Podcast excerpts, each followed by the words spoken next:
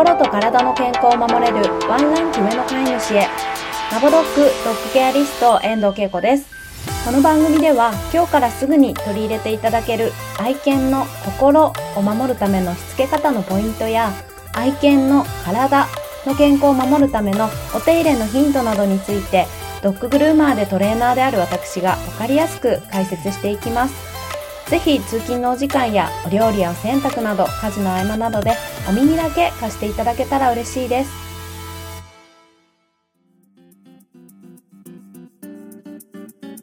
こんにちは、ドッグケアリストけいこです。本日は先日起こった私と私のお客様とのやりとりの一部始終をお伝えしたいなと思います。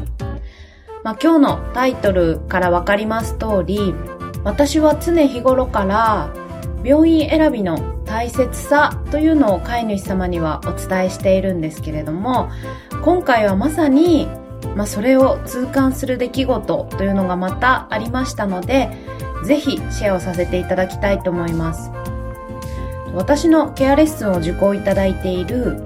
シェルティの男の子5歳のお話なんですが先日のオンラインレッスンの日につながると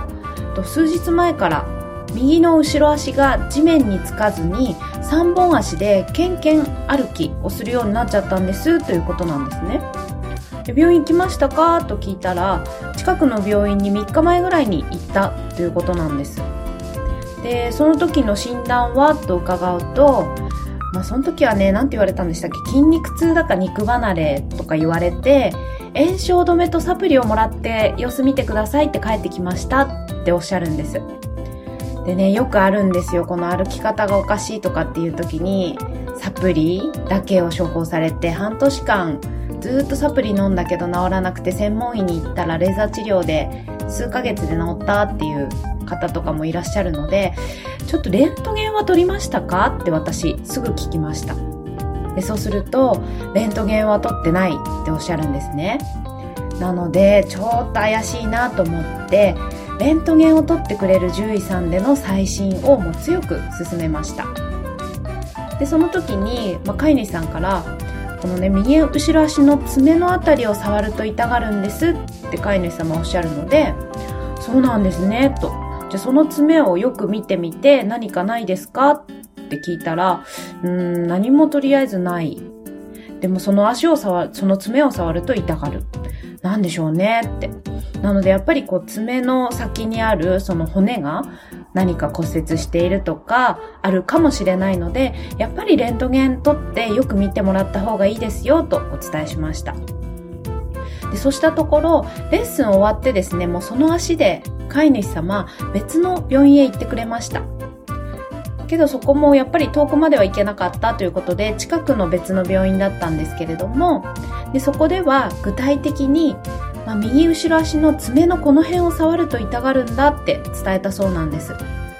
でそしたところバリカンをかけてよーく見てくれたそうなんですね。で結果何があったかと言いますとトゲのようなものが刺さってましたと。なのでトゲ原因はトゲでしたということが分かったんですよ。でじゃあサプリメントも炎症止めもいらなかったねってまあ炎症止めは飲んでもいいのかもしれないですけどサプリ処方されたけど無駄金だったねなんて話しながらで抜いたトゲっていうのも見せてもらったんですお写真で。で小さい小さいトゲだったんですがこんなのが刺さっててやっぱこんなちっちゃいのでも痛かったんだねって歩けなくなるほど痛かったんだねってでもトゲが抜けてよかったねなんて飼い主さんと話していたんですね。でレントゲン取りましたか？って聞いたら、まあ、そこではトゲが刺さっていたっていうのが分かったのでレントゲン取りませんでした？ということだったんです。でまあレントゲン取んなかったけど原因はトゲだった。ということで今はまだ4本足で歩けてないけれども病院からは炎症を起こしているのと足を上げて歩くのが癖になっているのですぐにはまともに歩けないけど23日経ったら普通に歩くと思うので様子を見てくださいと言われて帰ってきたそうなんですでちょっとまあトゲ抜けたのにまあ普通にまだ歩けないのかっていうのも少し気になったんですけどまあじゃあ様子見ましょうということで一旦終了しましたで、そこから2日後です。飼い主さんから連絡が入りました。で、トゲを抜いて2日経っても全然良くならないので、レントゲンを取ってもらいに病院へ行ってきましたという事後報告でした。で、その行った病院っていうのがですね、最初に行った1軒目の病院に飼い主さんまた戻っているんですね。で、痛がっている場所を示して、かえって歩き方がひどくなっているという旨も伝えましたということなんですが、でそうしたところ院長先生と助手の先生と2人で詳しく見てくれたそうなんです。で、結果はどうでしたかと伺うと、えっと、右足は触れても反応しないので麻痺をしている可能性がありますと。で、桃を触ると左右差が大きく右足の筋肉が落ちて細くなっていることから前十字靭帯断裂ですと言われたそうなんです。で炎症止めとサプリを45日分処方されてでこれで治れば通常の生活はできるでしょうとで、この飼い主さん、アジリティの競技会を実はやっていたんですけれども、アジリティについては、どうしてもやりたいなら専門医を紹介するので、そちらで見てもらって、手術などの処置を受ける必要があるかもしれないと言われて、もうとっても落ち込んで帰ってこられたんですね。で、私は真っ先に、え、レントゲンは取れましたか？って尋ねたんです。で、そうしたところ、人体っていうのはレントゲンでは映らないからということで撮ってもらえなかったそうなんです。で前十字靭帯断裂で炎症止めとサプリでまず治るのか？っていうところがすごく疑問だったのでで私がお世話になっている獣医の先生がいらっしゃるんですけれどもたまたまその先生が、えっと、整形外科の専門医だったんですね。なので私は先生にちょっと連絡をしてこういった患者さんがいるんですけれども先生どう思いますか？って確認すると、前十字靭帯断裂は、まあ、完全断裂なら手術、部分断裂なら手術なくとも治る場合も確かにある。けど見てみないとわからない。で、なぜレントゲンを取っていないんだって怒られたんです。で、私が怒られてもっていう感じだったんですけど、なんでその獣医たちはレントゲンを取らんかなって、心配じゃないのかなってその先生はおっしゃっていて、まあおじいちゃん先生なんですけれども、なので、先生ちょっとどこどこ地域で整形に詳しい先生はいらっしゃいませんかって確認をしました。そうしたところ、このワンちゃんの飼い主様が住まわれているところに、まあ、知り合いの獣医がいるよっていうことで病院を紹介していただいたので、そこに行くように飼い主様に伝えたんですね。そうしたところ、この飼い主様もとてもフットワーク軽く、翌日こちらの病院へ行ってくださいました。で夜に連絡が来てなんと連絡が来たかと言いますとメールそのままお読みしますと病院へ行ってきました。彼は今普通に歩いています。ピンピンしてます。驚きです。右足左足それと膝そして足首背中全部レントゲンを取っていただいて全てきれいで人体は切れていないということでした。今後年を取ったり体重が増えたりしてはいけないが今のところ競技会のような激しい運動もしても大丈夫ということでした。そこで足の爪をよく見ていただくと痛がってた爪が縦に裂けていることが分かりましたこの爪を根元から切っていただいて新しい爪が生えるのを待つことになりました生え変わるのに1ヶ月くらいはかかるそうですが病院のドアを出たら彼は普通に歩いていました。すべての暗雲がパーッと晴れました。素晴らしい先生でした。説明もわかりやすく本当にありがたかったです。恵子さんにレントゲンレントゲンと言われた意味がようやくわかりました。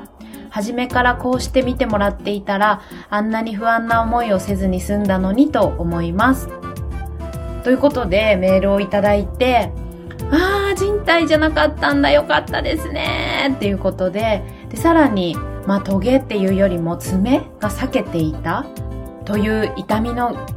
原因も突き止めていただいて、爪を根元から切る。まあ、これ痛々しいんですけど、結構消毒はみんなやるんですけど、爪を根元からパツンと切ったところ、痛みが取れて、普通に歩いて帰ってこれたということなんです。でここまでが、まあ、今回の一連の流れなんですが皆さんどう思われましたか？要約すると、まあ、ある日突然右後ろ足がつかなくなって3本足でケンケンのようにして歩くようになって1軒目の獣医さんに行ったところ炎症止めとサプリをもらってでも私がやっぱりレントゲン取ってもらえるところがいいですよって言ったので2軒目に行ってみた。でそうしたところトゲでしたっていうことでわあよかったですねって。トゲが原因だったかじゃあサプリいらなかったじゃんみたいな感じだったんですけどでもやっぱり良くならないな歩かないっていうことでもう一回1軒目の病院に戻りました。でこの1軒目の獣医さんがちょっとねあの適当な診断をしているなと思うんですけれども、まあ、今度は前十字靭帯断裂かもしれません。かもっていうかね前十字靭帯断裂ですって言ってるんですけどなのでもう競技会もできないし手術も莫大な費用がかかるしうんどうしたらいいかって飼い主さんもとっても不安な気持ちになってでそこから私4軒目やっぱりここ行った方がいいんじゃないですか？ってそのお世話になってる先生に勧められた獣医さんを紹介したところ、まあ、そこで全ての原因が分かったというとこなんですがでこれ期間としては10日間くらい。で今こうやってさらっと聞くと、まあ、原因が分かって元気になってよかったっていう話なんですがこれがもし4軒目の獣医さんに行くという選択肢がなかったらと想像していただきたいんです。もしも飼い主様にそういった選択肢がなかったら3件目で前十字靭帯断裂している可能性が高いですと言われてサプリと炎症止めで治るか様子見ましょうと言われます。で23週間飲み続けているけれども治らないね歩かないねって言って先生やっぱり良くなりませんってもう一度受診をしてでそこでまたねお薬増やしたりあとは、まあ、サプリ追加しましょうかとかねどう言われるのかわからないですけどそんなことをしてまた様子見ましょうと言われていつまでもいつまでも痛い思いをその子にさせてしまっていたということにもなりかねないなということなんです。であとは今回短期間でこちらの飼い主様フットワーク軽く4件の獣医さん受診していただいてるんですけど、まあ、正式には3件の獣医さんを4回回ってるんですがこれがもしお忙しい飼い主様で毎週日曜日しか病院に連れて行ってあげられないんだって言った場合4回獣医さんに受診するためには1ヶ月ぐらいかかってしまうんですね。で、1ヶ月原因がわからず、その子も3本足で歩いていたら、もともと痛かった足をかばって歩いて生活をしたりするので、今度は別の場所を痛めたりして、別の問題がどんどんどんどん出てきてしまった可能性もあります。でそう考えると、このレントゲンも取らずに、何でしょう、炎症止めとサプリだけを出すっていう獣医さんはちょっとやっぱり無責任じゃないかなと思うんです。その子の痛みと飼い主さんの不安と時間とお金をもう何だと思っているんだろうと私は思ってしまいました。で、私も実は触診で大丈夫ですよと言われて取り返しのつかない傷をね、ケルトに負わせてしまっているんです。で、なんであの時整形に詳しい病院に行かなかったんだろうと後悔しています。なので今回のこの件を皆さんにシェアしてこの番組を聞いていただいている皆さんにはそんな思いを